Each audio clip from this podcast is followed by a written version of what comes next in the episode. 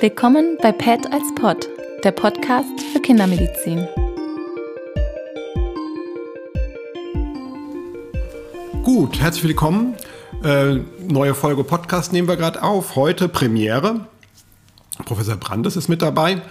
Ähm, das haben wir jetzt mal so als neues Format gemacht, mal ein Experte aus den Grundlagenwissenschaften, damit wir quasi in der Kinderkunde jetzt nicht immer nur im eigenen Saft schmoren, sondern halt auch mal, also einen richtigen Wissenschaftler fragen und mit dem im Gespräch sind, weil es gibt viel, was ja eigentlich was Gemeinsames ist. Deshalb, Herr Brandes, wollen Sie ganz kurz sagen, äh, was so Ihr Berufsalltag ist, was Sie sonst so machen? Ja, sehr gerne. Ähm, herzlich willkommen auch erstmal von meinerseits. Ich freue mich tatsächlich dabei zu sein, weil es ja doch als Vorkliniker immer so ist, dass äh, uns immer erzählt wird, dass die Vorklinik etwas ist, wo man durch muss, um am Ende dann Kliniker sein zu dürfen. Das sehen wir natürlich ganz anders als Vorkliniker. Und deswegen ist es für mich eine tolle Chance, einerseits ein bisschen für die Vorklinik zu werben, andererseits aber auch vielleicht auch nochmal hier zu besprechen, warum die Inhalte, die wir in der Vorklinik diskutieren, auch für die Ärzte wichtig sind. Zu mir selber, ich habe auch Medizin studiert, das ist schon lange her in Hannover und habe dann damals noch Arzt im Praktikum in der Kardiologie gemacht. Das gibt es ja heute zum Glück nicht mehr. Heute wird mir ja sogar MPJ bezahlt, aber damals haben wir fürs halbe Geld gearbeitet. Und dann bin ich als Postdoc in die Forschung gegangen, um einfach mehr zu lernen. Und dann fand ich die Forschung so interessant, dass ich irgendwas gesucht habe, was mir beides ermöglicht. Und das ist die Physiologie, wo ich mich eben auf der einen Seite natürlich im, mit den Medizinstudierenden noch über klinische und vorklinische Inhalte unterhalten kann, aber auf der anderen Seite so viel forschen kann, wie ich will. Und was die Forschung angeht, ist es primär Herz-Kreislauf-Forschung. Das passt. In Frankfurt haben wir einen großen Schwerpunkt zur Herz-Kreislauf-Forschung. Und deswegen bin ich auch froh, dass ich hier in Frankfurt sein darf. Genau, und von Ihren, ich sag mal, so Lieblingsthemen sind wir so ein bisschen weggegangen. Wir hatten überlegt, was ist so, so, ein, so ein Kernthema, wo wir als Kinderärzte dauernd Physiologie erleben oder auch anwenden und sind so quasi auf die Lunge des unreifen Neugeborenen, des Frühgeborenen gekommen und was dann alles so da, da dran hängt. Ja, also irgendwie Frühgeborene kennt man ja vielleicht, die ja, kommen auf die Welt, sind nicht auf alles vorbereitet und die Lunge insbesondere halt nicht. Das klinische Krankheitsbild, was man da so dann halt sieht, heißt Atemnotsyndrom. Das ist erstmal eine Beschreibung. Das Kind bekommt keine Luft, also das unreife Kind, ringt nach Atem, ähm, hat eine etwas beschleunigte Atmung, üblicherweise aber insbesondere eine sehr stark angestrengte Atmung. Das sehen wir dann auch zum einen an der Anstrengung, dass quasi die ganzen Hilfsmuskeln mit äh, einbezogen werden, dass es tiefe Einziehungen gibt, dass also quasi der Thorax sogar zusammengezogen wird bei der Inspiration, weil der Unterdruck quasi in Anführungsstrichen so stark ist, dass der weiche Thorax, das ist ja alles noch nicht so richtig verknöchert, dann so zusammenfällt. Ne? Also äh, das sieht man den Kindern an und man hört es auch, die haben typischerweise so eine stöhnende Atmung. Ja, also das ist kein Schmerz oder so, sondern das ist einfach ja, der Versuch, die Lunge irgendwie aufzudrücken, indem sie eben halt die Stimmritze zumachen und dann halt bei der Atmung stöhnen.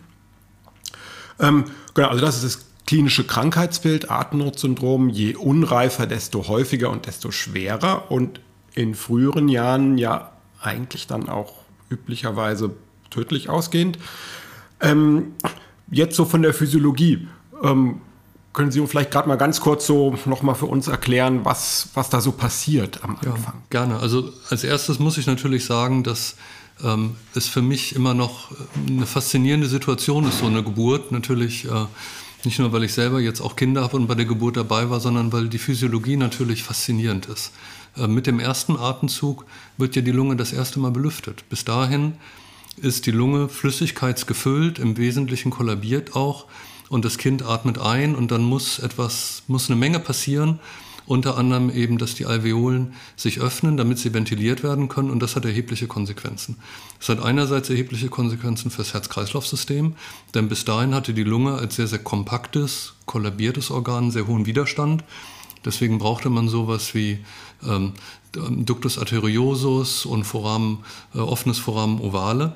Aber natürlich auch, wenn man sich überlegt, wie schwierig es ist für den Körper, einfach diese vollkommen luftleere Lunge dann mit Luft zu füllen, kann man sich vorstellen, dass da einiges passiert. Das grundsätzliche Problem dabei ist, dass ähm, letztlich Luft und äh, Wasser äh, typischerweise Adhäsionskräfte bilden, so dass diese Öffnung der Lunge nicht einfach vonstatten gehen könnte, weil wir ja an den Membranoberflächen sozusagen lipophile Phasen haben und diese Phasen sich eigentlich gar nicht so gerne trennen wollen. Da gibt es sowas wie Kapillarkräfte, die wir alle kennen, wenn wir das Bierglas anschauen, wo an der Seite eben, wenn der Schaum nicht mehr da ist, das Wasser hochsteht, so ein bisschen. Und ich denke, wir wissen auch, dass ähm, wenn wir eine Seife dazugeben, dass diese Kapillarkräfte abnehmen und damit eben ähm, letztlich dann Oberflächen benetzt werden können. Etwas ganz Ähnliches muss dementsprechend bei uns auch im Körper passieren. Und das ist tatsächlich etwas, was direkt nach der Geburt passiert. Wir haben Zellen, die Alveolardeckzellen Typ 2, die Surfactant gespeichert haben, was übrigens auch sehr interessant ist, weil es gar nicht so einfach ist, das zu speichern. Und mit der ersten Belüftung der Lunge degranulieren die Zellen und schaffen den Surfactant, sodass dann die Lunge belüftet werden kann. Das ist erstmal der Hintergrund. Das heißt, also ich bin ja sehr oft bei der Geburt dann dabei, bei den Frühgeborenen, äh, habe ich noch nie so drüber nachgedacht, dass eigentlich fünf Minuten vor der Geburt die wirklich, also auch die reiferen Kinder keinen Surfactant haben, sondern dass da quasi dann in den ersten zwei Minuten rausgeballert wird. Ja, oder? also es ist tatsächlich so, dass das ähm, ein mechanischer Stimulus ist, dass die Zellen das in sogenannten Lamellenkörperchen speichern müssen, ganz kompliziert aufgerollt, dieses Surfactant. Und wenn dann gezogen wird, dann ist das der adäquate Reiz, um es freizusetzen. Deswegen, da passiert viel und mir ist auch eben gerade wieder eingefallen, ich weiß nicht, ob das heute noch so ist, dass ja tatsächlich diese Frage, ob jetzt eben Luft in der Lunge drin war oder nicht, auch sehr erheblich ist für zum Beispiel so eine Frage, ist es eine Totgeburt oder nicht weil da natürlich genau diese Mechanismen nicht mehr stattfinden. Ja, aber es ist wirklich so und ähm, Mechanotransduktion ist in der Lunge eben sehr wichtig, weil natürlich diese Kraftentwicklung dosiert werden muss. Und Sie haben ja rechtlich auch schon gesagt, wie sehr sich das Kind anstrengen muss, um diese Lunge eben zu entfalten und dass es eben nicht geht, wenn kein Surfactant da ist. Mhm. Bei den, also bei Reifen kenne ich Messung, kenne ich also quasi Messung vom transtorakalen Druck bei den ersten Atemzügen, also wie, wie quasi, wie viel die an ihren Lungen zerren, damit da Luft reinkommt. Und das sind so 40 bis 60 Zentimeter Wassersäule. Ist jetzt physikalisch, glaube ich, eine falsche Einheit, aber in der Klinik nehmen wir das mit dem Zentimeter Wassersäule immer, weil irgendwie die alten Beatmungsgeräte halt auch so funktioniert haben. Und also das ist quasi eine Menge an Druck, in dem Fall ja Unterdruck, was man bei einem Beatmungsgerät gar nicht einstellen kann. Also 60 ist da gar nicht auf der Skala drauf, weil man sagt, so viel Druck macht doch die Lunge sofort kaputt oder zumindest sehr schnell. Aber für den ersten Atemzug braucht man offensichtlich so viel. Ja. So, um eben dann die Lunge einmal aufzuziehen. Also es ist in der Tat ähm, ein wirklich hoher Wert, wenn man sich mal überlegt, wie der Druck im Pleuraspalt ist, der ja letztlich in Ruhebedingungen so ein bisschen darstellt, wie sehr Lunge und Thorax gegeneinander arbeiten. Da sind wir so im Bereich von 5 bis 7 Zentimeter Wassersäule Unterdruck. Das heißt, wir haben hier zehnfach höhere Werte. Und das zeigt natürlich auch, dass einfach die Kraft, die man dabei aufwenden muss, die Atemarbeit etwas ist, was einen auch erschöpfen würde, wenn man das dauerhaft machen müsste. Was man dann ja auch sieht, so wie Sie es eben beschrieben haben, an der elaborierten Atmung dieser Kinder, die halt Probleme haben, die Lunge richtig zu entfalten. So größenordnungsmäßig ähm, habe ich ja eben gesagt, wir brauchen den Surfactant, um die Oberflächenspannung zu reduzieren. Und die Reduzierung ist ungefähr auf 30 Prozent. Also das ist ungefähr das, was Surfactant beiträgt. Wir haben natürlich immer noch ein bisschen Oberflächenspannung und wir haben ja auch andere Rückstellkräfte, die eben dafür sorgen, dass die Lunge sich zusammenzieht. Äh, die Lunge hat ganz viele elastischen Fasern und man geht so davon aus, dass die elastischen Fasern bei der mit Surfactant richtig benetzten Lunge ungefähr 50 Prozent der elastischen Rückstellkräfte ausmachen und der Rest sind eben diese Oberflächenkräfte.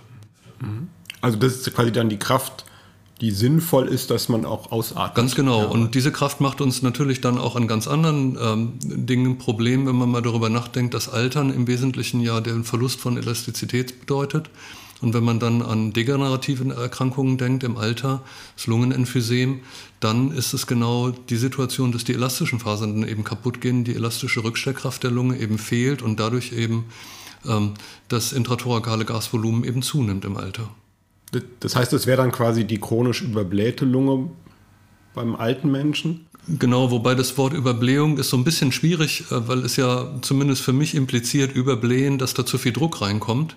Und das ist nicht der Fall, sondern wir atmen ja letztlich, ähm, so wie wir atmen, eigentlich eine Unterdruckatmung und nicht eine Überdruckatmung. Deswegen finde ich diesen Begriff Überblähung schwierig. Ähm, besser finde ich tatsächlich, dass man so etwas sagen würde, wie auch wenn das jetzt sehr laienhaft klingt, wie die ausgeleierte Lunge. Das trifft es so ein bisschen. Ich denke immer an so ein Gummiband, was so schlapp rumliegt. Und so ist eine Alterslunge eigentlich auch zu verstehen für mich. Also wo irgendwie so ein bisschen Restluft immer drin bleibt, weil sie halt nicht ausgetrieben wird. Ist richtig, genau, weil eben langsam immer diese Fasern immer weiter degenerieren und am Ende hauptsächlich eben kollagenes, straffes Bindegewebe zurückbleibt, was aber eben dann viel sozusagen größer ist. Ich meine, das ist jetzt, wir wollen ja auch über Surfactant reden, könnte man dann den alten irgendwie ein bisschen Surfactant abnehmen, dass die dann da mehr Oberflächenspannung haben?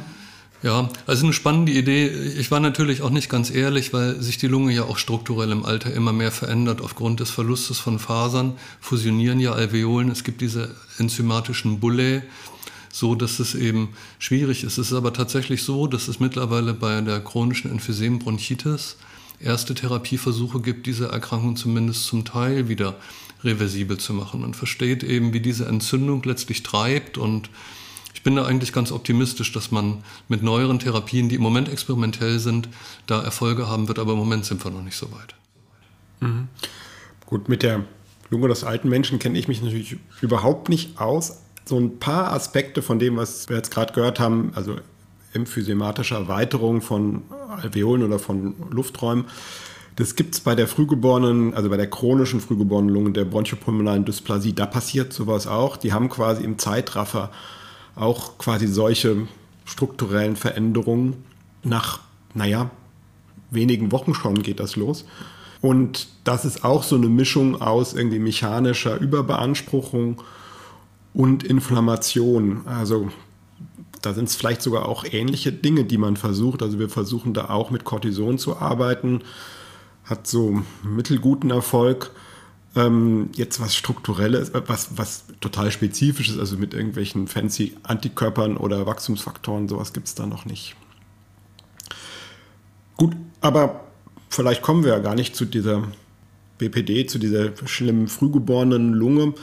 Ähm, wenn man sich jetzt so von der Klinik das anguckt bei den Frühgeborenen, am Anfang, die sind nicht so stark. Da machen wir immer eine, eine, eine Druckbeatmung auch ähm, also mit einer Maske. Wir versuchen da nicht 40 Druck zu geben, sondern deutlich drunter zu bleiben, damit eben das eher so ein bisschen schonend aufgeht, um einmal die Lunge aufzubekommen. Und dann ist man bei den sehr unreifen Frühgeborenen, also ich rede jetzt bei den Kindern so unter 1000 Gramm, unter 28 Wochen, muss man eigentlich bei den meisten Surfactant geben. Und dieses Surfactant, Sie hatten ja schon gesagt, das ist, tja, was ist das eigentlich? So eine magische Substanz, die die Oberflächenspannung reduziert wie eine Seife.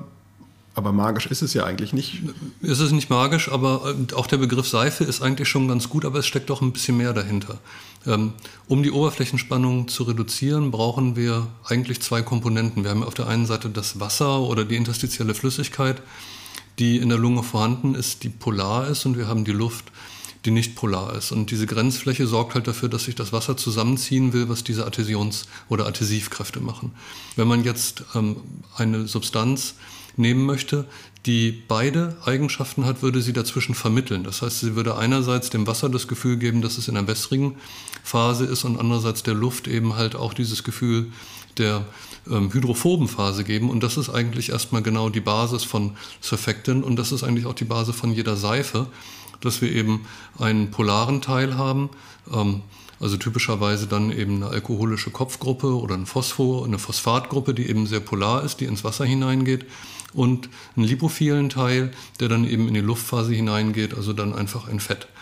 Ähm, das heißt, die einfachste Surfactant-ähnliche Substanz wäre Lecithin, also Phosphadidyl, Cholin, wo wir auf der einen Seite eben diese, äh, dieses Phosphoglycerin haben und in der Tat, das macht auch ungefähr 40 Prozent der Surfactant-Grundsubstanz auf und auf der anderen Seite haben wir eben Lipid, was in die Luft hineingeht. Und ähm, so sind eigentlich, das ist die Basis von Surfactant. 90 Prozent des Surfactants sind eben diese, ich sage jetzt mal amphiphilen, also Lipide, die sowohl ähm, oder Substanzen, die sowohl die hydrophile als auch die lipophile Phase äh, bilden, machen eben diese 90 Prozent aus.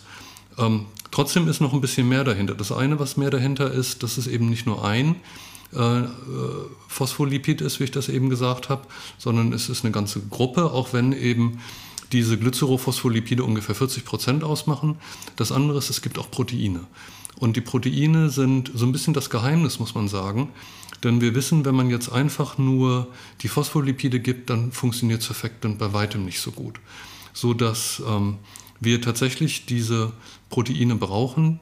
Ähm, einerseits, um es überhaupt herstellen zu können in den ähm, Lamellenkörperchen, aber auch andererseits, um eben eine perfekte Wirkung zu vermitteln, weil diese Proteine eben selber sehr stark lipophil sind, sind ganz besondere Proteine und damit eben den Surfactant anordnen. Äh, das ist auch ein großes Problem tatsächlich heute noch, weswegen die meisten Surfactant-Präparate eben erstmal tierischer Herkunft sind und einfach aus der Lunge gewonnen worden sind. Denn Proteine kann man natürlich deutlich komplizierter herstellen, nur als eben Lipide. Also wir nehmen das, das tierische Surfactant, ja, also das, was wir benutzen, das ist keine Schleichwerbung, das kommt irgendwie aus, äh, aus Pisa, glaube ich, oder aus Parma. Jeweils, ich stelle mir immer vor, das ist da, wo auch der Parmaschinken herkommt, das ist Schweinesurfactant. Also wo quasi von den edelsten, von den edelsten Schweinen nicht nur der gute Schinken gewonnen wird, sondern eben auch noch Top-Surfactant gemacht wird. Wie die das jetzt da aus den Lungen rauswaschen, das ist ja irgendwie pharmazeutisches Wissen, wie man das macht. Es ist aber auch eine interessante ähm, Sache, weil jetzt haben wir ja eben gerade über so ein bisschen über den Seifencharakter gesprochen und im Wesentlichen ist es so, dass man eben organisches Lösungsmittel nimmt, um das zu extrahieren und damit bekommt man natürlich diese Lipide und man bekommt eben halt auch diese hydrophoben Proteine und das ist äh, vielleicht etwas, was ganz interessant ist zu wissen, weil äh, Surfactant enthält vier Proteine. Davon sind eben zwei hydrophob und sind für diese Oberflächenspannung wichtig. Es gibt aber zwei weitere wichtige Proteine und die sind hydrophil. Und diese beiden Proteine haben eine ganz andere Funktion. Die koordinieren nämlich die Abwehr. Das heißt, wir wissen, dass sie als akute Phase Proteine wirken. Bei der normalen Lunge werden also hochreguliert, wenn ich eine Entzündung habe und koordinieren solche Prozesse wie Antigenpräsentation, und eben halt auch die Intensität der inflammatorischen Reaktionen in der Lunge. Das ist jetzt natürlich nicht in so einer akuten Phase des Atemnotsyndroms lebensentscheidend. Deswegen brauchen wir diese Proteine jetzt auch nicht, um die Oberflächenspannung zu reduzieren. Aber wenn man jetzt sich eben fragt, wo ist das Surfactant, was ich appliziere klinisch, nicht identisch zu dem natürlichen, was unsere Alveolar-Deckzellen Typ 2 machen, dann sind es genau diese beiden Proteine, die eben unser Immunsystem mit regulieren. Die sind quasi in dem, in Anführungsstrichen, Schweine-Surfactant, was wir dann quasi im Schrank stehen haben, wären die, diese anderen, diese Lipophilen nicht so die drin. Lipo, also die Lipophilen sind drin, aber eben diese beiden äh, ah, okay. Hydrophilen ja. sind nicht drin, weil die einfach bei der organischen Extraktion nicht mitgewonnen okay. Ja, also quasi nur die fettlösliche Phase vom Surfactant wird quasi da extrahiert. Ist richtig, genau. Ja. Ähm, das wusste ich jetzt auch nicht. Das wäre dann ja mal was für quasi Surfactant äh, zweite Generation, dass man das noch mit irgendwie, naja, dann aufwendig synthetisierten äh, hydrophilen Proteinen nochmal anreichert oder so. Ich meine, da, wenn man ein neues Surfactant auf den Markt bringt, kann man schon auch Geld verdienen. Ja. Ich glaube, das große Problem ist, ähm, wenn man das Geld verdienen will, dann muss man zeigen, dass es wichtig ist. Und ich glaube, das ist tatsächlich jetzt ein bisschen schwer zu zeigen. Ich weiß nicht, ob Sie selber in der Klinik Erfahrung haben, ähm, ob die Infektanfälligkeit unterschiedlich ist. Wahrscheinlich ist es ja eh so, dass ein Kind, was Surfactant braucht, eine viel höhere Infektanfälligkeit hat, so dass diese Abgrenzung möglicherweise ein Riesenproblem ist, könnte ich mir vorstellen. Ja, also das zu untersuchen wird gar nicht so einfach, weil ich meine, die, die Frühchen kommen ja alle nicht freiwillig auf die Welt. Ja. Häufigste Ursache, dass die Schwangerschaft schon früh zu Ende ist, ist ja die aufsteigende Infektion, die Amnioninfektion. Das heißt, da haben wir dann ja ohnehin ein Mischbild aus Lungenentzündungen. Also da sind E. colis, die dann da auch in der Lunge rumschwimmen, ähm, plus Unreife. Das ist ja quasi dann, also das ist ein Teil der, des, des Kollektivs, was wir haben. Die haben sicher einiges an Inflammation gleich primär in der Lunge drin. Also ich, ich glaube auch, dass man das dann irgendwie schwierig trennen kann, ob das dann einen Vorteil bringt. Zumal man ja auch sagen muss, dass das künstliche Surfactant, das hält ja so, also jetzt genau von der Chemie weiß ich es nicht, aber von der Wirkung ist es so, das hält, glaube ich, ein, zwei Tage und dann kommt das Körpereigene rein. Ja, also quasi auch die unreifen Frühchen bilden dann selbst ihren Surfactant. Das heißt also, wenn wir jetzt so ein, so ein upgegradetes Super Surfactant hätten mit den hydrophilen Proteinen, dann wäre das ein Vorteil, der in den ersten zwei Tagen da sein könnte. Gut, braucht man vielleicht noch neue Forscher, die das rauskriegen, aber wüsste ich jetzt nicht, dass da irgendwas in Entwicklung aber ist. Ich glaube auch. Also es klingt äh, für mich jetzt auch, als würde es therapeutisch nichts bringen. Trotzdem ist es ist natürlich die Lunge als ähm, Grenzfläche des Körpers und das haben Sie eben ja auch erwähnt, wenn es im Infekteintritt geht und so, sehr spannend, wenn man einfach überlegt, wie häufig respiratorische Erkrankungen sind und äh, jetzt denke ich eben nicht nur an äh, die Covid-Erkrankung, sondern denke auch ähm, daran, wie eben früher die Lungenentzündung einfach einer der ganz großen Killer war. In der Menschheit ist es ja nicht nur, nicht umsonst so, dass wir das C-reaktive Protein haben gegen die Pneumokokken, was eben schon zeigt, wie sehr eben die Lungenentzündung zu Zeiten von Vorantibiose und mangelnder Hygienik ähm, eben doch hier einen großen Selektionseffekt hatte auf die Menschheit.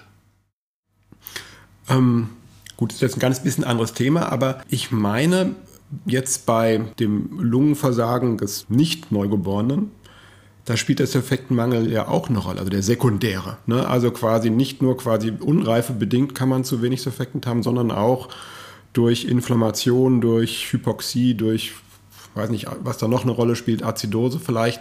Also auch bei einer quasi schweren Pneumonie des größeren Kindes oder des Erwachsenen kommt es zum sekundären Surfektenmangel. Da spielt jetzt die Surfektant-Applikation eigentlich keine Rolle aus verschiedenen Gründen. Zum einen ist natürlich beim großen Mensch bräuchte man Unmassen von dem Zeug. Das wäre dann ja viel mehr, als man so bei den kleinen benutzt. Und die Pneumonie ist ja was sehr unregelmäßig verteiltes. Ja, und es nützt nichts, wenn wir dann quasi eine Überdosis Surfactant in die eigentlich noch gesunde Alveole reingeben. Die ist offen, die ist belüftet. Und die verstopften, mit Eiter gefüllten Alveolen, da kommt das Surfactant dann auch nicht hin. Also überall da, wo man eine inhomogene Pathologie hat, wie bei der Pneumonie, die ist inhomogen, da ist es mit der Surfactantgabe nicht so super gut wirksam. Da ist halt das Atemnotsyndrom ist, ist ja homogen. Das betrifft ja die gesamte Lunge. Da kippe ich das Zeug am Anfang einmal rein und kann, kann sie in Anführungsstrichen heilen. Jetzt bei einer Pneumonie funktioniert das eigentlich hm. nicht. Also so ein bisschen kann ich es auch von der physiologischen Seite her verstehen, muss ich sagen, weil viele dieser Phospholipide sind auch zweischneidige Schwerter, um es mal so zu sagen. Auf der einen Seite haben wir bei einer Entzündung eine besondere Situation, dass wir sehr, sehr viel oxidativen Stress haben. Und wenn Lipide oxidiert werden, ich sage jetzt mal so ganz im Volksmund ranzig werden, dann sind sie eben nicht mehr das, was sie mal waren, sondern können schädlich werden, fördern die Inflammation. Und es ist eben auch so, dass ähm, Spaltprodukte von den Phospholipiden die Inflammation treiben kann. Wenn man mal überlegt, dass zum Beispiel die Phospholipase A2 ja Arachidonsäure aus Membranlipiden abspalten kann, kann es eben sein, dass wir die Entzündung fördern, wenn wir solche Dinge geben. Und ähm, wie gesagt, viele der Lipide selber sind immuninstruktiv und fördern selber die Entzündung. Deswegen ähm, glaube ich auch, dass es eben besonders gut wirkt, wenn ich jetzt gerade so eine native Situation habe. Das Baby kommt auf die Welt und es fehlt eben, fehlt eben eine Sache, während beim Erwachsenen es dann natürlich ähm, viel gleichzeitig passiert ähm, und dann die Lipide wahrscheinlich eher schädlich werden sogar. Kann man eigentlich auch zu viel Surfactant haben oder zu viel Surfactant geben. Also wir kippen das dann ja, also klar gibt es eine Dosierungsanleitung, wie viel man da reingeben soll, aber es ist schon öfters mal so, dass man denkt, ah komm, der ist jetzt ja besonders klein oder ah, der ist ja besonders unreif. Da geben wir mal ein bisschen mehr. Ne? Also es gibt eine Dosierungsempfehlung 100 bis 200 Milligramm pro Kilo. Ne? Und bei den Kleinen bin ich immer am, also bei den 500 Gramm Kindern bin ich so immer am Oberrand. Ne? Das ist da eher so 200, 250 Milligramm pro Kilo gibt. Jetzt aus physiologischer Sicht kann das auch zu viel sein oder eigentlich nicht? Also tatsächlich weiß ich es nicht. Ich kann es mit theoretisch würde ich sagen, wenn ich zu viel habe, dann bekomme ich halt irgendwann die Seife, dass eben dann die Oberflächen, sagen wir mal so, selber auch angegriffen werden. Das könnte ich mir vorstellen. Klinisch aber scheint es überhaupt gar keine Rolle zu spielen. Also gut, es gibt klinisch so verschiedene Nebenwirkungen. Einmal, man hat dann so eine Art Schaum, der in den hm. Atemwegen ja steht. Das kann manchmal zum CO2-Anstieg führen. Das merkt man dann auch manchmal. Da hätte ich aber gesagt, dass es eigentlich eher ein mechanisches Problem ist von einfach dem Volumen und jetzt nicht von der Menge der Phosphatidylcholine oder so abhängt. Also stelle ich mir so vor. Ähm, und das, was es gibt, aber auch das ist wiederum so eine doppelte Nebenwirkung. Ähm, wir setzen ja die Oberflächenspannung herab, machen quasi aus einer steifen Lunge eine weiche Lunge und das sehr, sehr schnell. Und wenn wir nicht schnell genug den Beatmungsdruck, also meistens sind die Kinder ja beatmet, den Beatmungsdruck reduzieren, dann, dann machen wir eine massive Überblähung der Lunge, manchmal auch mit so einem interstitiellen Emphysem, dass also quasi diese jetzt total weiche Lunge so weich geworden ist, dass der Druck, der Überdruck, den wir da rein, äh, reinpumpen, quasi irgendwo ins Gewebe reingeht. Ja, und dann quasi Immetastitium-Luftansammlung macht. Das ist also jetzt kein Pneumothorax, aber es ist quasi so eine quasi extraalveoläre Luft quasi zwischen, zwischen dem oder im Lungengewebe drin. Da muss ich jetzt natürlich als Theoretiker auch zugeben, ich habe sehr wenig Ahnung, wie so ein Neugeborenes beatmet wird. Jetzt muss ich einfach eine ganz dumme Frage stellen. Ähm, werden die kontrolliert relaxiert beatmet oder ist es assistiert, dass die Kinder mitatmen, gegenatmen können, weil es ja eigentlich so ist, wenn Sie jetzt sagen, die Lunge wird überbläht, dann müsste man ja möglicherweise sehen, dass dann am Ende der Überblähung dann gegengepresst wird. Sieht man sowas? Also grundsätzlich relaxieren wir die Kinder nur wenig, also eigentlich fast nicht. Ähm, das machen wir eigentlich nur, wenn die jetzt so intensiv beatmet sind, dass wir wirklich das Kind in Anführungsstrichen nicht mehr mitspielen lassen wollen. Ja, weil wir sagen, das ist jetzt so auf der Kante, da soll das Kind gar nicht jetzt gegenatmen oder irgendwas. Das sind typischerweise diese Situationen nicht. Ja, ähm, wenn wir Surfactant gegeben haben, ist ja meistens die Lunge dann so weich, dass wir jetzt keine intensive Beatmung brauchen. Diese sehr unreifen Kinder kriegen für die Intubation eine Sedierung, weil das ja wehtut, wenn man intubiert wird, aber danach nicht mehr. Ja, also das klingt jetzt erstmal total unmenschlich, aber ähm, die Feten, die sie ja vorher waren, haben ja die ganze Zeit irgendwie Flüssigkeit in der Trachea stehen und husten jetzt nicht. Also das quasi, dass da etwas in der Trachea steckt, ist jetzt nichts massiv quälendes, dass die da nur irgendwie rumhusten die ganze Zeit. Ähm, das heißt quasi nach, dem, nach der Intubation geben wir denen keine Sedierung mehr. Auch mit der Idee, dass sie mitatmen sollen. Ja, weil mitatmen ist ja immer gut, dann muss man nicht so viel Überdruck geben, dann machen die Kinder mit dann kriegt man auch mit, ob sie irgendwie gut beatmet sind. Also wenn wir sehen, dass ein Kind am Tubus zieht und wirklich immer noch nach Luft japst, dann wissen wir, dass wir nicht, nicht gut beatmen, dass wir dem quasi nicht gut eingestellt haben. Oder umgekehrt, wenn ein Kind vollkommen aufhört zu atmen, dann müssen wir uns ja fragen, sind wir jetzt gerade in der, in der Hypokapnie, dass wir den überbeatmen ähm, und den Atemantrieb so vollkommen ausgeschaltet haben, was, was auch ganz schädlich ist grundsätzlich. Das heißt also, das machen wir entweder ganz ohne Sedierung oder mit nur sehr wenig Sedierung. Und das, was Sie gerade beschrieben haben, dass die Kinder dann gegenatmen, das machen die ein bisschen reiferen. Also doch so ab 30 Wochen sieht man schon öfters mal, dass die dann so aktive Expiration machen. Also wenn wir da Luft reinpusten und das zu viel ist, dass sie dann so richtig gegendrücken. Die ganz Unreifen können das irgendwie noch nicht so richtig. Also ob das jetzt einfach mangelnde Muskelkraft oder dass der Reflex noch nicht so ausgebildet ist, weiß ich gar nicht. Aber bei denen sieht man es nicht so. Das war dieser Hering-Reflex, oder? Hering-Breuer-Reflex, genau, ist, äh, ist richtig. Also es ist ja auch irgendwo, selbst beim Erwachsenen stellt man sich ja so ein bisschen die Frage, woher weiß ich eigentlich, dass ich einatmen muss oder ausatmen muss und wann ist eigentlich Schluss? Und wie so vieles im Leben gibt es keine einfache Antwort, aber nach oben und unten ist es halt beschränkt. Das heißt, wenn die Lunge immer weiter gedehnt wird, dann gibt es halt irgendwann sensorische Afferenzen, die dann zum Hirnstamm gehen und dem Atemzentrum sagen, jetzt ist eben gut. Und das sind natürlich dann auch irgendwo Schmerzrezeptoren mit dabei und so, die dann eben wirklich massiv einschreiten und dann eine Gegenreaktion bringen. Was das andere angeht, aber natürlich auch. Das heißt, wenn man ganz stark ausatmen würde oder die Lunge so richtig zusammengedrückt wird, dann gibt es den sogenannten Deflations- oder Headreflex, der dann eben dafür sorgt, dass man auch wieder einatmet. Ähm, im, im Leben spielen diese Reflexe natürlich im Leben eines Arztes relativ geringe Rollen. Nur viel wichtiger ist, glaube ich, die Kontrolle über die Chemorezeptoren, die Sie eben schon angesprochen haben, dass ja unsere Atmung selber ganz stark am CO2 hängt.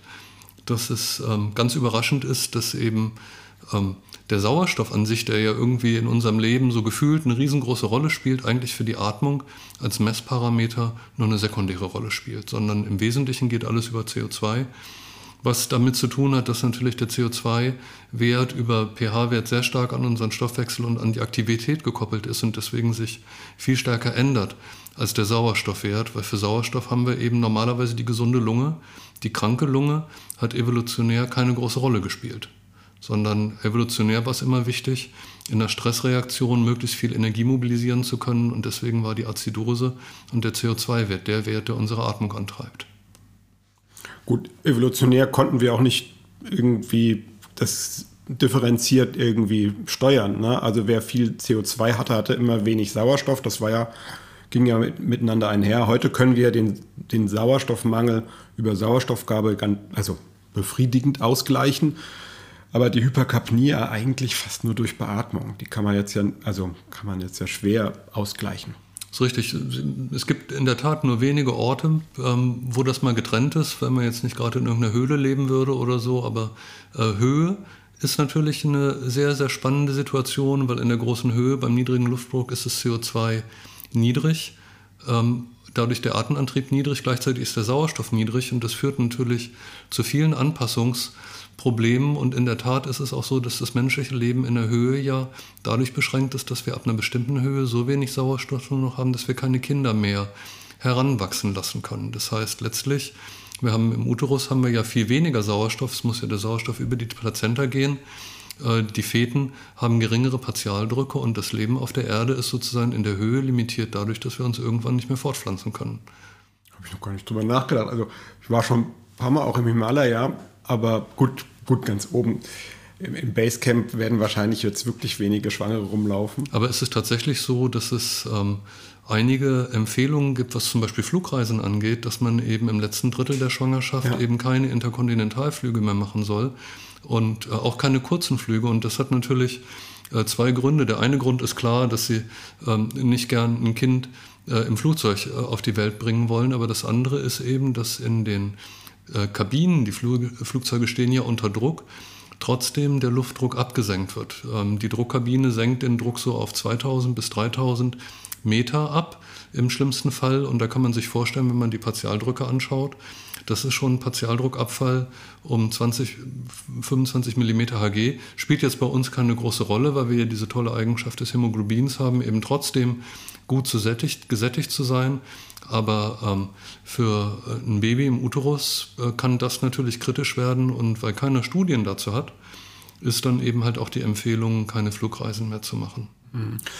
Aber auf 3000 Meter gibt es ja Völker, die da leben, sowohl in anderen als auch in Himalaya, die da quasi auch seit vielen Hunderten oder Tausenden Jahren auch immer wieder Kinder auf die Welt gebracht haben. Also 3000 Meter, wenn man adaptiert ist als Mutter, müsste jetzt eigentlich noch gehen. Wahrscheinlich ist es jetzt nicht sinnvoll, dass wir also wir beide jetzt nicht, aber also eine mitteleuropäische Frau jetzt nicht unbedingt im letzten Trimenon da Urlaub machen sollte. Genau, also ist es natürlich wie immer so, dass ähm, wir versuchen, eine Sicherheitszone einzubringen und ähm, trotzdem so bei 4.500 Meter ist dann auch wirklich spätestens Schluss. Also jenseits von 4.000 Meter wird es dann eben schwierig und das erreichen wir im Flugzeug nicht, diesen Unterdruck natürlich, wir sind weiter runter, aber ähm, wenn ich jetzt äh, in der Situation wäre, ähm, ich würde dann halt auch nicht mehr fliegen zum Schluss. Ja. Also was ich, ähm, ganz, ganz, ganz bisschen anderes Thema, aber was ich mal gelesen hatte, dass schon oberhalb von 1500 Meter, also schon in Alpen erreicht man das ja, ähm, die Rate der, des plötzlichen Kindstods zunimmt. Ähm, das ist ja eine Erkrankung, könnte man ein eigenes Thema draus machen, die nicht ganz verstanden ist, aber wo man auch sich vorstellen kann, dass da irgendwie schwere pulmonale Hypertension wegen niedriger Sauerstoffpartialdruck eine Rolle spielen könnte. Ähm, und das in Tibet unterschiedlich ist in der, in der chinesischen Bevölkerung, die ja dort quasi eingewandert sind, und in der alten tibetischen Bevölkerung, bei denen ist das weniger ausgeprägt. Ähm, und bei der chinesischen Bevölkerung ist der plötzliche Kindstod, ich glaube, bei 2-3 Prozent. Also richtig, richtig, richtig hoch. Weil eben die Säuglinge da irgendwie mit, dem, mit der dünnen Luft nicht ganz so gut zurechtkommen. Also tatsächlich nicht nur die Säuglinge, auch ähm, die Erwachsenen haben Probleme. Ich weiß nicht, ähm, so das Höchste, ich selber habe es mal gemerkt, ich war mal auf einer Konferenz, die Keystone-Konferenz sind ja in den Rocky Mountains immer so um 2000 Meter und da merkt man das schon, weil eben der niedrige Luftdruck dafür sorgt, dass wir wenig CO2 haben. Das heißt, der Atemantrieb ist insgesamt geringer. Und wenn man schläft, wo der Atemantrieb dann ja eh dann auch noch durch den Schlaf geringer wird, gibt es deutlich mehr Apnoephasen, auch beim Erwachsenen. Und man schreckt dann eben, wenn man dann vielleicht auch noch äh, einen Cocktail getrunken hat oder so und dann eben das auch noch atemdepressiv wirkt, wacht man dann halt auf und hat eben wirklich Luftnot, so eine klassische Cheyne-Stokesche Atmung wird da eben massiv gefördert, weil wir eben die paradoxe Situation haben, dass eben der Abfall des CO2 eben dafür sorgt, dass wir weniger atmen, obgleich eben gleichzeitig weniger Sauerstoff da ist und dementsprechend die Gewebeoxygenierung auch geringer ist. Also Höhenphysiologie ist äh, eigentlich schon sehr, sehr spannend, muss ich sagen. Und für mich macht es total Sinn, was Sie mit dem plötzlichen Kindstod erzählt haben. Wir wissen, dass in den Bevölkerungen, die eben in sehr, sehr hohen Gebieten leben, bestimmte Genpopulationen herausselektioniert worden sind, dass sie zum Beispiel wenig pulmonale Hypertonie entwickeln, was unter anderem mit einer Variante der löslichen Guanylyl-Zyklase zu tun hat, die eben die Gefäße weit macht und äh, dementsprechend auch natürlich als zweites eine andere Adaptation der Atmung haben. Jetzt muss ich gerade ist, hat das was mit dem NO zu tun auch oder, oder, oder ist es dann irgendwie in der Nähe von dem, diesem, dieser Kaskade? Genau, es hat was mit NO zu tun und NO, ähm, dieses System in der Lunge ist ähm, spannend und mittlerweile auch sehr gut erforscht, weil wir eben die pulmonale Hypertonie nicht nur eben bei der Höhenanpassung haben, Euler-Liljestrand-Mechanismus, dass eben ähm, ähm, dass eben in großer Höhe letztlich die Pulmonalgefäße äh, kontrahieren, sondern wir haben ein ähnliches Problem bei Patienten mit primärer oder sekundärer pulmonaler Hypertonie. Und dieses Verständnis, dass NO die Granularzyklase aktiviert, wird eben heute therapeutisch genutzt, weil ähm, genau solche Patienten eben heute Phosphodiesterase 5 Inhibitoren bekommen, Viagra, Sildenafil, um eben die pulmonale Hypertonie zu reduzieren und das ist eines der Beispiele einer, wie eben eine Substanz eine neue Heimat gefunden hat und die wirklich sehr, sehr segensreich für diese schlimme Erkrankung ist. Es sind übrigens Studien, die hier ganz in der Nähe initiiert worden sind in Gießen. Äh, da ist das das erste Mal so untersucht worden und gezeigt worden, dass das klinisch für die Patienten hilft. Mhm. Ähm, pulmonale Hypertonie ist ja sowas, worum man also als Student, glaube ich, nie dran denkt, weil man denkt, ja, der Blutdruck wird am Arm gemessen und der ist hoch, wenn er über 100 ist oder über 150, ja. Ähm, das ist aber bei den Neugeborenen, meinem Thema, auch absolut äh, ein Thema. Äh, warum? Sie hatten es ja am Anfang gesagt, intrauterin ist es total normal, dass wir alle eine pulmonale Hypertonie bzw. eine maximale Vasokonstriktion in der Lunge haben, weil die Lunge arbeitet nichts, die taugt nichts, die wird möglichst wenig durchblutet und das Blut wird dahin geleitet, wo es benötigt wird, also im Systemkreislauf und in die Plazenta. Und die Frühgeborenen, die machen halt diesen, diesen Wechsel vom Fetalen zum ja, Luftleben immer so mittelgut. Das heißt, die haben sehr häufig auch noch ein bisschen pulmonale Hypertonie. Es geht jetzt nicht so weit, dass man den allen NO gibt. Das hat man in Studien mal gemacht. Das war dann jetzt auch gar nicht so hilfreich. Ähm, aber es gibt Kinder, die in dieser fetalen Zirkulation mit hohem pulmonalen Widerstand verharren und ähm, die schanden weiterhin über den Duktus rechts-links, also quasi aus dem rechten Ventrikel über den Duktus direkt ins System rein, desoxygeniertes Blut. Die sind ganz schwer zu beatmen, weil egal was ich mit der Beatmung mache, ich kriege ja die Lunge nicht besser durchblutet ähm, und dementsprechend auch nicht äh, mehr Sauerstoffaufnahme in den Körper hinein. Also quasi das, was sie von den, von den Erwachsenen mit pulmonaler Hypertension gesagt hat, das gibt es natürlich in einem anderen Gesicht, im anderen Gewand, auch bei den Neugeborenen. Kommen wir so ein bisschen zu dem Thema Beatmung und Zirkulation. Ne? Ähm, da hatten wir im Vorgespräch ja auch darüber nachgedacht, dass irgendwie alle ganz toll beatmen können. Da kann man die Compliance abmessen, man kann Effekten geben, dann geht die Compliance irgendwie hoch und alle sind zufrieden aber dass man eigentlich mit, mit jedem Beatmungshub auch was am Kreislauf macht, da denken wir gar nicht so viel drüber nach. Ähm, jetzt so von der Physiologie, die da versteckt abläuft, können Sie da vielleicht erklären, was da so passiert?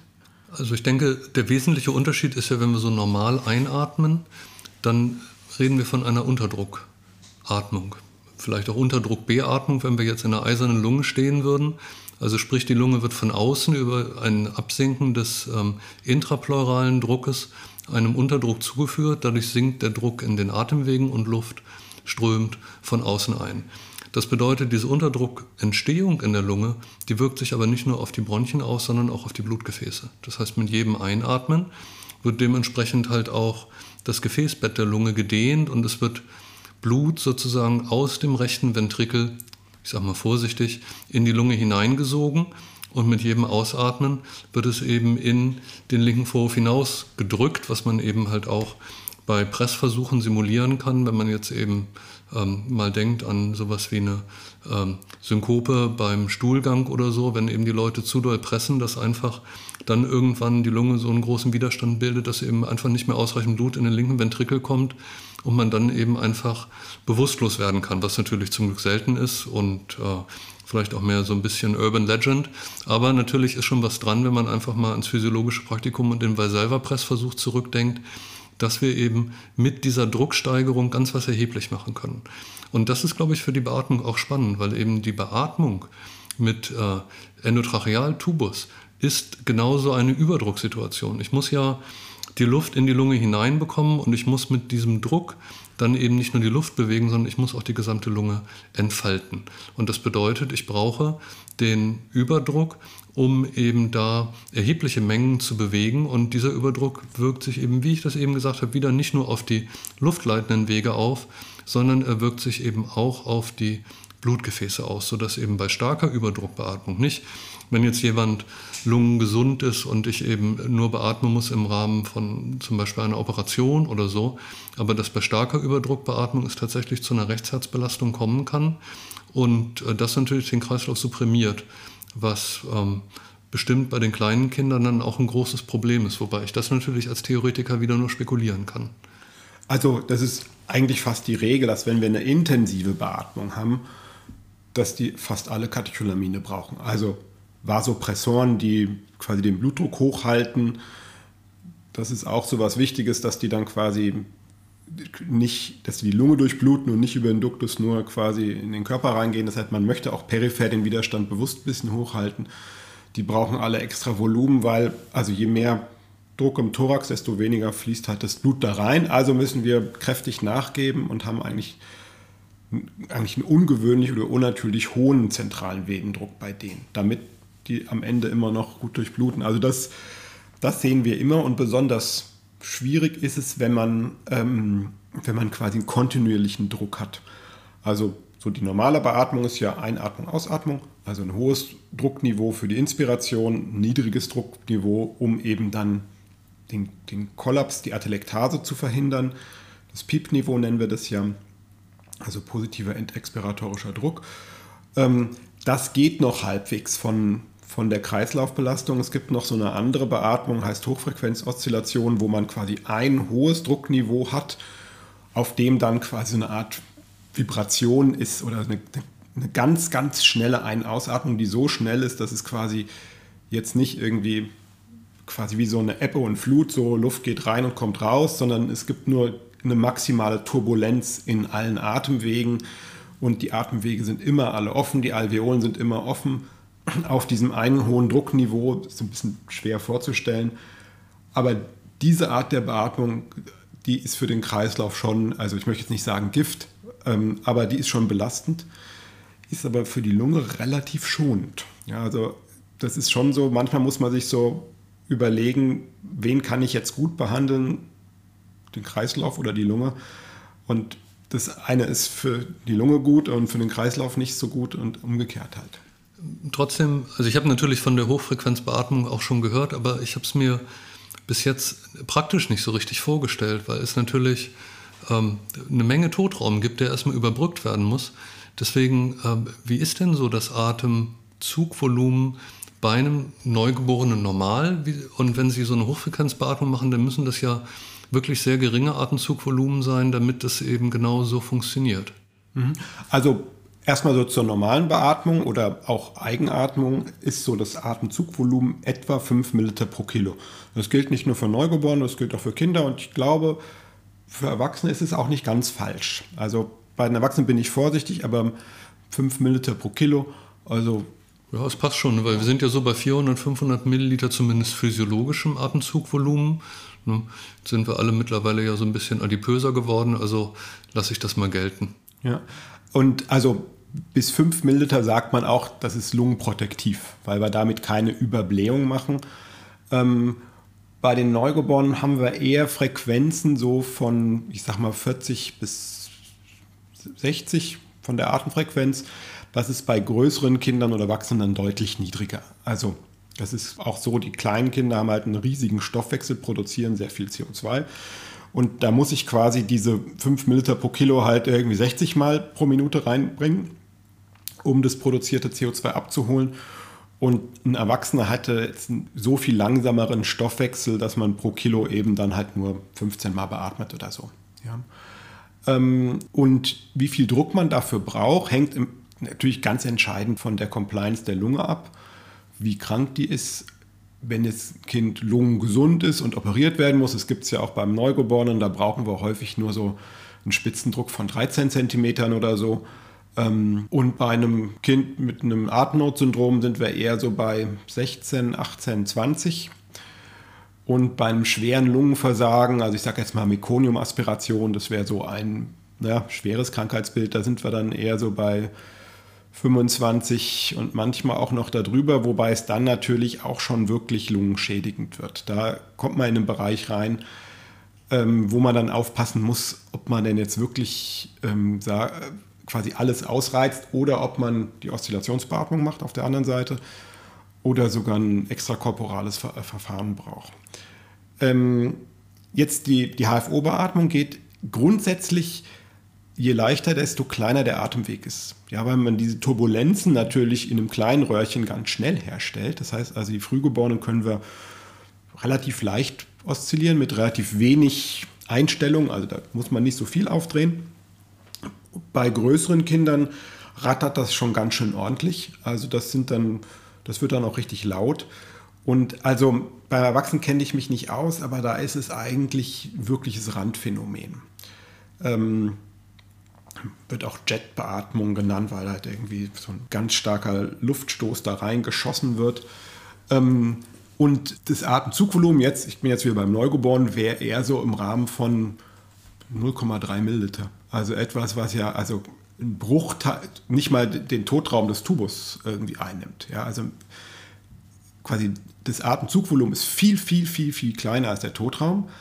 Aber die ganze Luftsäule wird in ein solches Chaos versetzt durch diese schnelles Ein- und Ausatmung, dass dieses Chaos eben überall Verwirbelung bilden und diese Verwirbelungen setzen sich im gesamten ähm, Atemtrakt fort und führen dann netto zu einem Einatmen und Ausatmen gleichzeitig.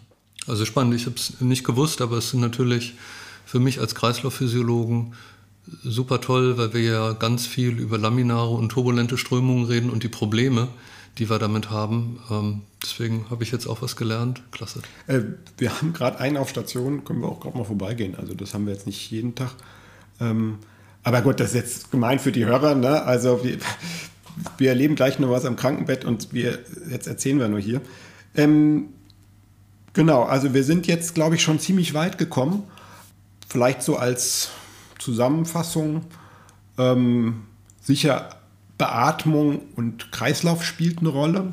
Je mehr Druck oder je intensiver die Beatmung, desto mehr schlägt das auf den Kreislauf. Wir müssen nicht nur die Belüftung der Lunge irgendwie im Kopf haben, sondern auch dafür sorgen, dass sie durchblutet wird.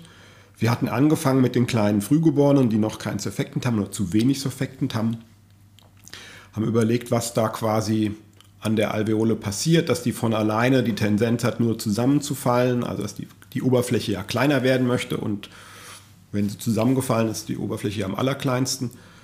Ähm, was waren noch so Highlights? Die Proteine genau, dass die Proteine im Surfactant so ein bisschen so fürs Housekeeping zuständig sind, dass das Surfactant sich schön verteilt, dass es irgendwie recycelt wird und nach der Geburt erstmal überhaupt so schnell rauskommen kann. Da war ganz viel dabei. Ähm, und gut, ein bisschen über Beatmung haben wir noch geredet und über die Höhe, genau.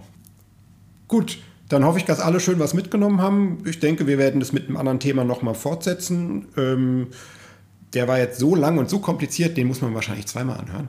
Würde ich auf jeden Fall empfehlen, weil es war genug drin, dass man es auch zweimal sich anhören kann. Gut, tschüss.